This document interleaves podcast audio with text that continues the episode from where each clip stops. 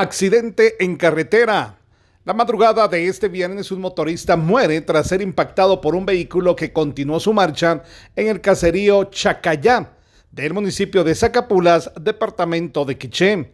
Cruz Roja le brindó atención prehospitalaria durante varios minutos al conductor, pero falleció debido a la gravedad de los múltiples traumas.